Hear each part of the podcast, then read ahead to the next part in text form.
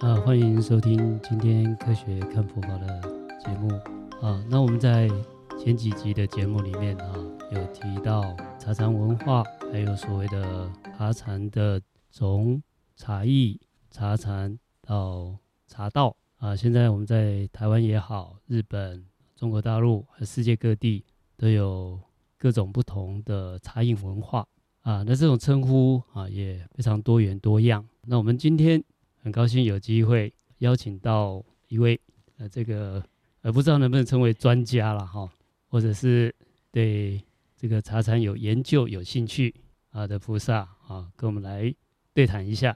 大家好，法师好，我是 Emily，很高兴能够呃再次跟法师有一些学习的时间。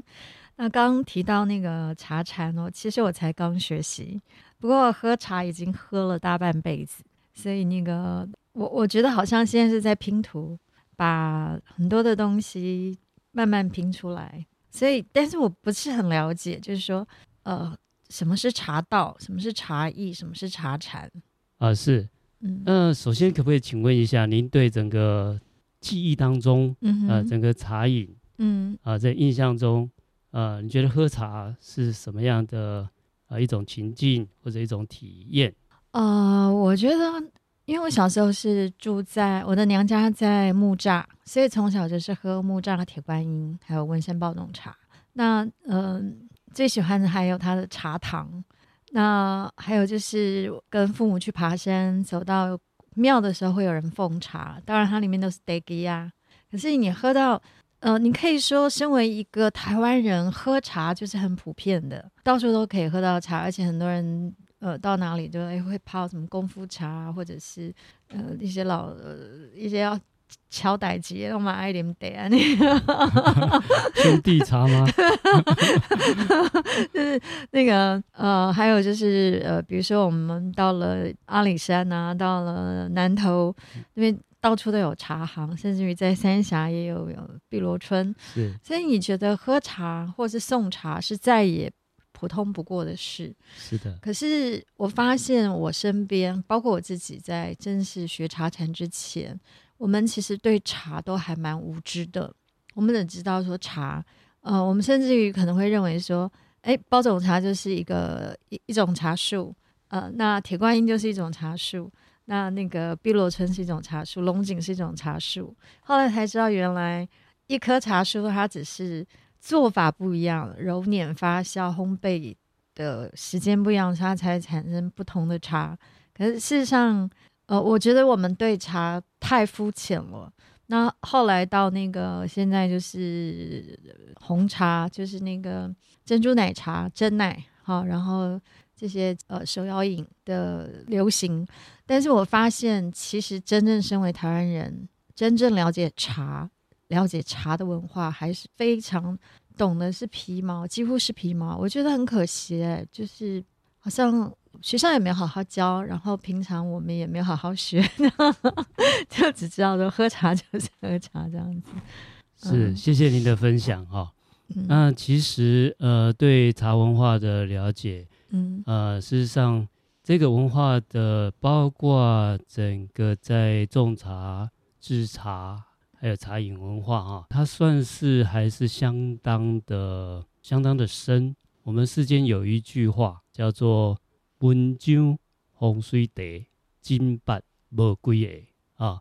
翻成我们现在的国语，就是说文章、风水、茶这三件事情，真懂没几位啊。也就是这这三个事情啊，我们的写作啊，文章啊，这文章这个呃，有诺贝尔奖的，有散文的，有小说的啊，所以它这个里面的深浅都非常的丰富。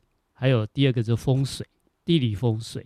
啊、哦，这个那个要懂的哦，真是天文地理都要懂，我们才有办法掌握这个古代的风水科学。嗯、另外一个就是茶，虽然它我们在生活中都可以接触到啊、哦，那现在都有很多的啊，什么珍珠奶茶啦，呃，手摇饮啦，啊，那我们有空还坐下来泡茶啦，啊，不小心还被警察伯伯请去喝杯茶，那日常生活中就会碰到。啊，但是对于整个呃茶的农业到产业，还有它文化啊，倒不见得大家都有机会接触啊。就是因为这个缘故啊，我们最近呃也跟正大的这个茶艺社啊，也跟世界佛教的教育协会啊，还有跟啊我们新店地区的这些这些里办公室啊，来做一个茶禅文化的推广。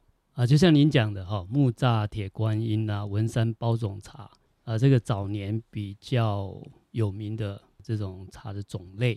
那目前哈，好像流行的是高山乌龙，乌龙，嗯，啊，因为它的香味香气，嗯，导致啊，我们现在北部的这些茶的产区，就是海拔比较低的产区，茶产区就有没落的趋势，啊，因为茶的价格。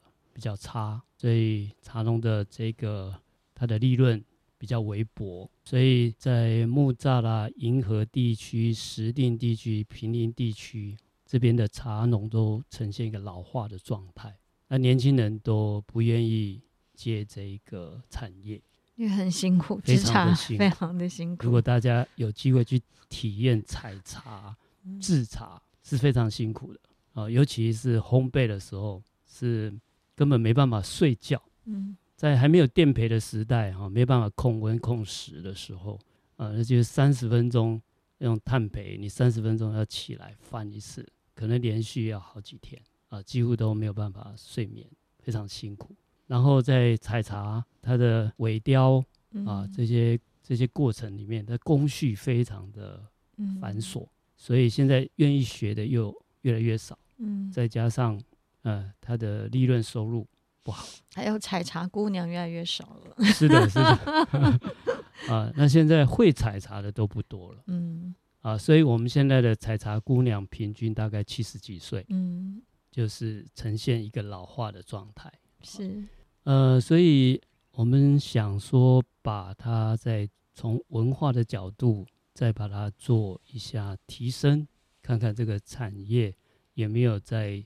创生的机会，嗯，好，那可能就要社会各阶层大家一起来努力看看。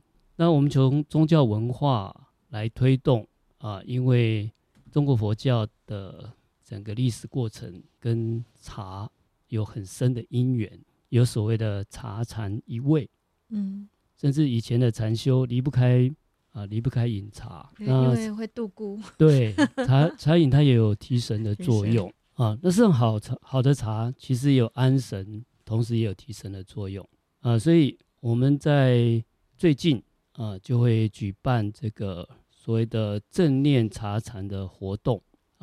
那我们会把整个所谓的茶禅跟茶道做更细致的区分啊。那这一次的活动设计大概会有三泡茶的呈现。第一泡茶主要是清香为主。啊，我们采用的是文山包种茶。第二泡茶啊，我们可能会采用三峡的蜜香红茶啊，取它的这一个味觉的香甜为主。第三泡茶就是木栅的铁观音，取它的这个喉韵焙火的这个香味。那这样的设计啊，分别要让大家参与的时候，可以体会到从所谓的茶艺、茶禅到。茶道三个阶段啊，那当然这是我们自己的分类了啊。那日本的茶道有它的定义，那现在大家讲的茶禅有茶禅的各种不同的定义啊。老师在不好意思打断你，在你那个分享之前，我想跟大家分享我的一个公案。我在二十岁的时候，其实我在那个陆羽茶艺呃学学泡茶嘛。是。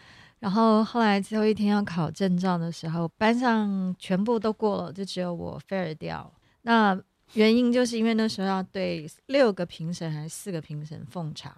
那因为他讲的是日本茶道，所以他很重视就是你在呃泡茶的那种沉静、沉稳跟那种温柔。然后我 fail 掉原因就是我在奉茶的时候，我对评审微笑，然后他们就以不端。呃，不庄重，对，就把我废掉。其实就、哦、那时候我就会觉得很难过。那时候二十岁，我就想说，为什么我泡茶给我的客人喝，我的好朋友喝，我不能微笑？但是他们会认为说，就是你那个笑太轻浮了。所以那个时候我就很讨厌，我我我觉得他扼杀了我继续学下去的那样子的一个兴趣，因为那时候自尊心严重受损嘛，我的同事也也跟我一起学，就他们拿到了，我没拿到，所以那时候我就会觉得说好假，那个假就是，既然它是一个好东西，然后我也用心抛出来了，那他怎么可以因为我就是笑了，然后就没有让我拿到那个证书？难道喝茶大家都要板着脸吗？就是。我我那时候我觉得说茶道它有它很严谨的地方，尤其是日本茶道，但是我觉得太过严谨了，所以那一次呃，从此让我大概就断绝了这几十年，我就不想好好再去学茶艺这样子。这是我想到我年轻时候的一个公案。是，谢谢你的分享啊。那因为普遍是会有这种现象啊，不过我们都尊重啊，所以我们在诶在所谓的品茶的这个活动设计里面。啊，呃，第一个叫做我们叫做正念茶艺。那所谓正念茶艺，就是你用各种方法、各种的呃，包括杯泡、壶泡、壶泡，你要不要面露微笑？不微笑，嗯，我们全部都接受，嗯，啊，所以这个正念茶艺，我们要让大家体会的是，呃，佛陀在八正道里面谈的正念。正念是什么呢？这个正是我们的心念。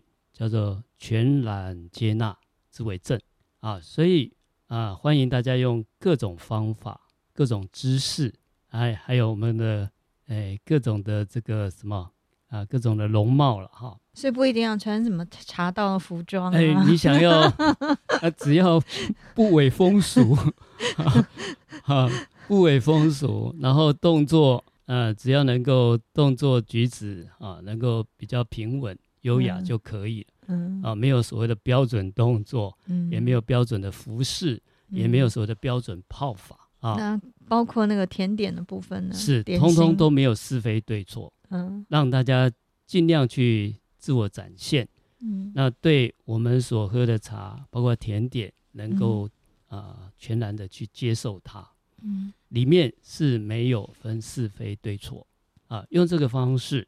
所以，我们第一泡茶就是没有说什么什么派别啦。有些人说我是什么派，我是什么派，我是什么派，对对，嗯啊，我们在下个月活动会有十个茶席，嗯啊，那里面有师茶人，还有茶旅啊，我们欢迎他用各种方式、各种派别，我们都全然接纳啊。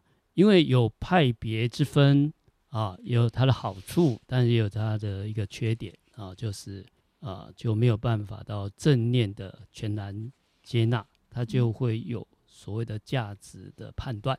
因为一讲到派别，大家又开始想：哎、嗯，你的派是正统的还是不正统的？你的派比较好，比较上流，还是比较是是，这样？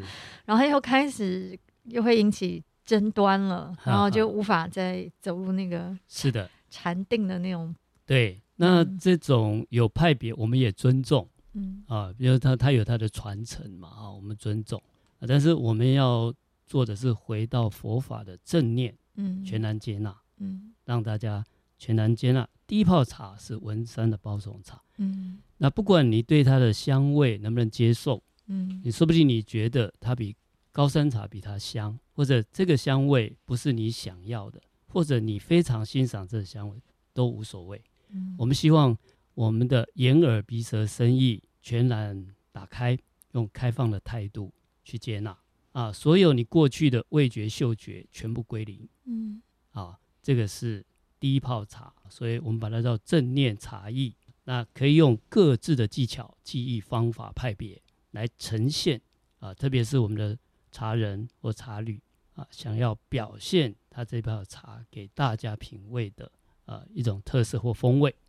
老师，我可以问一下，为什么您的安排是第一？第一泡是文山包种，然后蜜香红茶。蜜香红茶是哪里的？呃，目前呃的有几种选项啊、基本上我们可能会采用三峡的蜜香红茶，然后在以北部的为主。对，嗯，那所以其实您其实就是想要去推广这个，我们希望也希望就是用地方的茶种，嗯啊，来提升地方的茶产业。那我们希望说，第一个啊、呃，因为喜好各有不同。那如果我们有派别有是非对错，呃，基本上可能清香的包种茶就不见得对高山的这个乌龙茶有竞争力，嗯，啊，所以如果一味的强调谁香谁不香，谁好喝谁不好喝，那就非常可惜。啊。其实啊，低海拔它的香气或者它的滋味各有特色，嗯。啊，那如果啊我们里面有这种有排斥有拒绝啊，那就很可惜，也没有办法品尝到全面各种茶的滋味啊。这是第一个啊，我们在。茶艺的部分，我们把它定位叫做正念茶艺。嗯，那欢迎用各种方法派别来呈现。嗯、第二个层次啊，也是第二泡茶我们要体验的，叫做正定茶禅。嗯，禅定里面有两个重要的元素，在佛法里面就是止禅的专注啊，跟观禅的观想联想啊，所以我们第二泡茶是蜜香红茶啊，取它的香甜的。味香甜的气啊，这样子来品味。那我们的重点在于不偏不倚，因为我们知道这个蜜香红茶它有香甜味，那事实上它的茶汤也比较甜口。嗯，啊，那到底是取香味、取它的嗅觉，还是取它的呃甜味味觉啊？我们两个都不偏，嗯，它是同时具备，所以我们挑选玉香红茶来做。第二个阶段的品味，那这种所谓的镇定啊，就是我们专心的去品味这个茶的时候，还要到所谓观察，要把它的观察从外境转到内心。这个内心进一步，这个茶汤喝到我们的嘴里面，它有嗅觉的香味，它有味觉的甜味，嗯、啊，这两个是在一起的啊。我们并不偏哪一种啊。你想想看，它是它这是。一体的滋味，那你选择，因为有些人喝茶他是要香香味，有些人喝茶是要韵味，嗯，那你有偏颇的话啊，你很可惜，你就体会不到一加一大于二那种味道。所以，我们第二个叫做正定茶禅，重点要体会的是不偏不倚，进一步到我们的内心里面啊，这些香味还是这个甜味、嗅觉跟味觉，它会升起，它会消灭。它是一个生灭无常的过程，嗯，包括这种生灭无常过过程，这种变化，我们也不去排斥，也不去追求，嗯哼。不过像有些人呢、哦，他的呃五感比较钝，像我上礼拜就呃我同学从美国回来，所以我们就有个小型的同学会，那我就摆茶席，就泡茶给他们喝，我就请他们就是哎在。喝的时候呢，要怎么去闻那个香味，然后引导他们的大概闻到什么样的香气，然后再把它喝下去。然后他们说他们是一介俗人，他们分不清。那我才知道说，哎，原来有有些人他是鼻子过敏，好，那有些人可能他就是就是喝不出，他什么都好吃，因为他吩咐，他没有什么味觉的那个很敏锐的感受。那我的意思就是说，那在这个阶段，如果你是一个闻不出香味，你也尝不出味道的人，那不是？呃，是的，对，嗯、呃，所以它是叫做不偏不倚，嗯，不偏不倚，包括啊、呃，对香、对嗅觉，嗯，啊、呃，对这个味觉味觉不偏颇，嗯，包括我敏感不敏感，嗯，我也不偏颇，嗯，我就如实的体会。那有些人他比较敏感，可以很细致的去分别；有些人他不见得能够细致分别。但是啊、呃，不管味觉或嗅觉，我们要转换的重点是在看它的升起跟消灭，而不是你真正有闻到，真正有没有尝到啊。我们要从它的感官，就是这种是一个啊，就是根对尘的作用，一直变成我们的意识，嗯啊，所以这个层次。啊，第一个层次为什么叫做正念的茶艺？因为它是在动作、仪式、表象，或者是我们的感官。嗯。第二个感官，第二层，我们希望拉拉到我们的整个心意识，在心念。现在是看到自己的心念。啊，这时候包括我就是喝不出来啊，啊，或者有些人我就很明显啊，或者我感受不是你讲的这样啊，这都没有关系。啊，这时候开始去啊，面对自己的所谓起心动念，这个起心动念一样没有偏颇啊，因为包括这个味觉或嗅觉啊，它的升起消灭，包括我们自己的想法起心动念，包括我们的感官的敏感不敏感，这些起心动念它都是在变化无常啊。你再钝感，你再敏感，你也是在这个时空的当下的体会而已。嗯，那我们体会的已经从香不香、好喝不好喝，进入到我们的感官碰触到这个茶以后内心的作用了。嗯，啊，我们认认为这里才有进到茶禅，它已经不是在表象的仪式了，也不是在感官的，是透过感官的体验，引导出我们内心的这个想法，能不能体会到这些生灭无常的现象当中，我们没有偏颇。法师的意思是不是说，当我们喝一口茶的时候，我们可以去想说，这口茶的因缘来的多么的殊胜？你看，阳光、空气、水，是、哦，然后土壤，那农夫，然后采茶的制茶的过程，是这个是下一个阶段。嗯哼，这个阶段还没有，还没有啊，那个已经我如果我们的定义呢，已经到茶道了。嗯哼，啊，嗯、现在是先，我们就针对。面前的这一杯茶，这一口茶，去引发我们内心的关照。